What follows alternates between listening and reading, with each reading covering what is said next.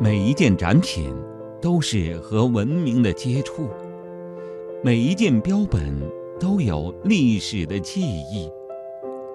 聆听奇妙故事，探寻奇迹的发生。春天姐姐带你走进博物馆。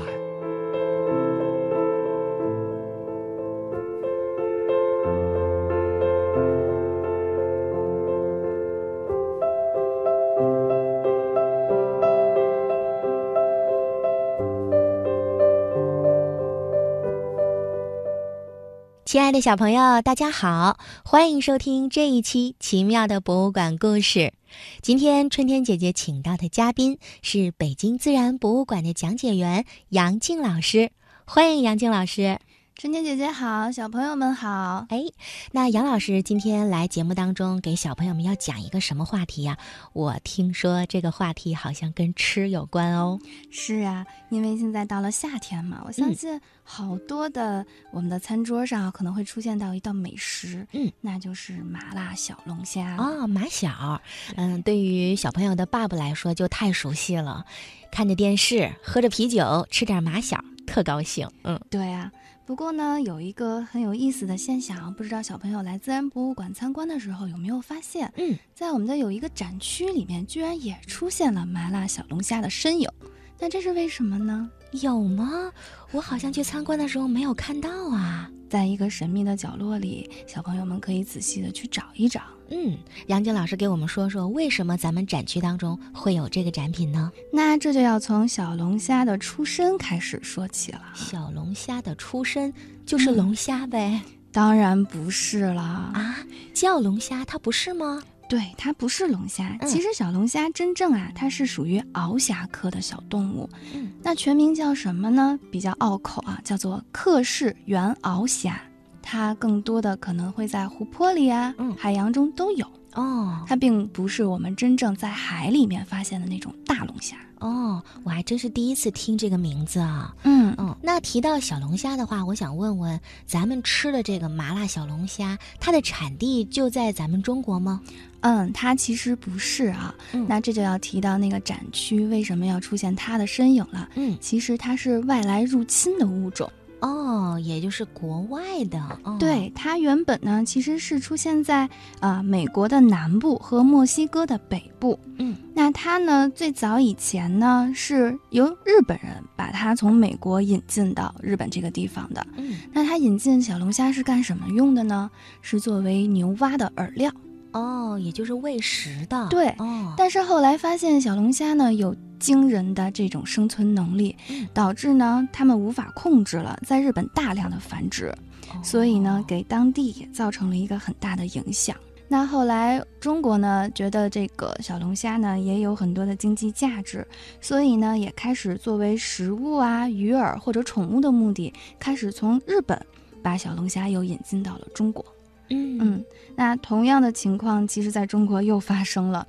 于是呢，它现在在我们长江流域啊自然扩散，经过了大概半个世纪吧，我们在中国现在很多的地方都可以看到野生的小龙虾的身影。嗯，大家把小龙虾当做一种美食来品尝的时候，真的没想到它可能会给自然造成什么样的伤害。那为什么可以造成这么多的伤害呢？嗯其实小龙虾是有几个本领的。嗯，首先呢，咱们大家看到小龙虾的时候，你就会发现它非常非常的厉害，嗯，对？吧？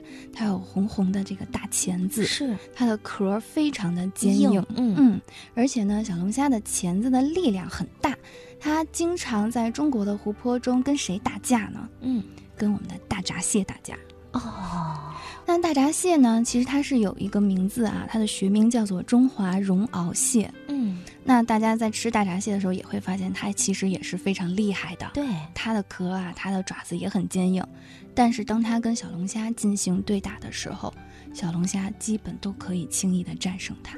哇，太厉害了！嗯对，所以不要看它小，它的力量是很强大的，嗯，可谓是所向披靡。所以它也是一直在采取这种占地盘儿的行动，对自己繁殖的数量也越来越多。对，嗯然后当然还有一点非常厉害的，就是它能够在其他的地方生存下来这么久，那证明它肯定是什么都不挑食的。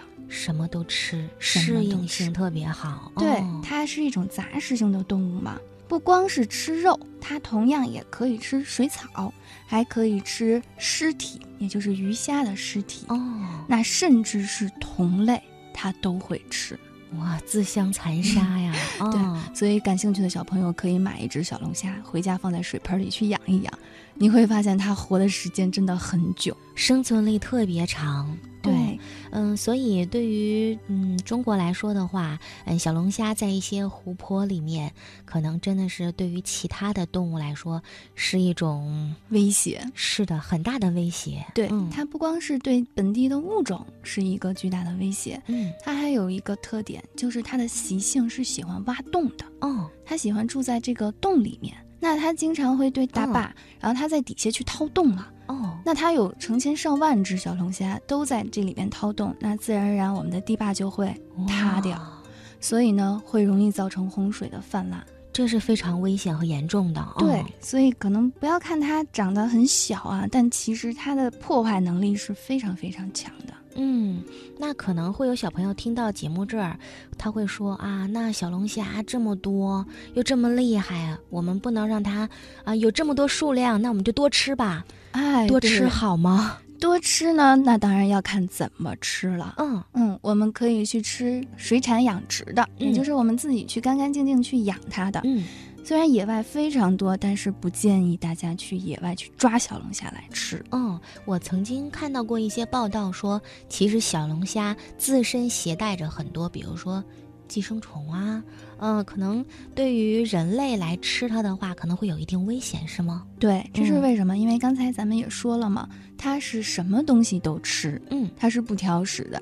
那你像吃到这个鱼虾的尸体之后，嗯那里边本身就会有大量的寄生虫，嗯所以它吃到它的体内不会对它造成很多的影响。嗯，但当我们人类去吃的时候，这个寄生虫，像日本血吸虫，嗯这是一种其中的寄生虫，那它嗯最终的宿主就会来到我们的人体，那你就是它的宿主了。嗯那这种小虫子，它随着时间，它会到处游走，嗯哦嗯，它不会乖乖的就待在我们的肠道里，它它可能会走到我们的大脑里，所以会对人体造成很大很大的伤害。哦，的确是太危险了啊！对于小龙虾来讲，无论它多么美味，那小朋友和大人们都尽量要少吃，特别是这些不太干净的水域当中的一些小龙虾，就要特别注意了。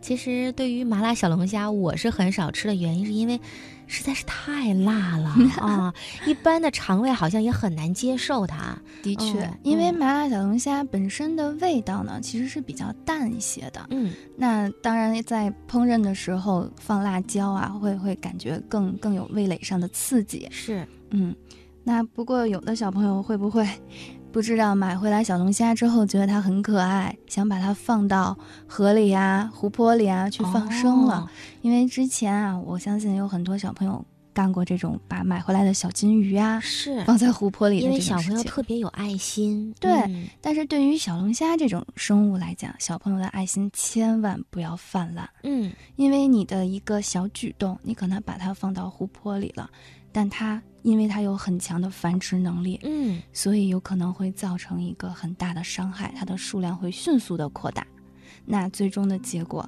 同样还是会对我们的生态环境造成很大的影响。嗯，杨金老师说的太对了。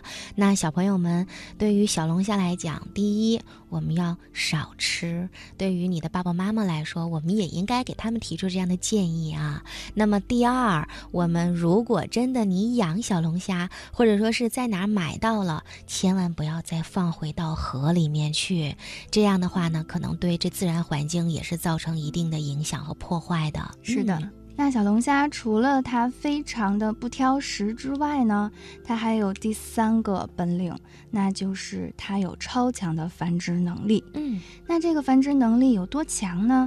一般条件下，三五个月左右，幼虾就可以发育成熟了。那这个时间其实是非常非常短暂的。嗯而且呢，这个小龙虾的妈妈呀，其实是蛮厉害的，嗯，因为这些小的幼体的，它们的成长阶段是附着在母体腹部来繁育的。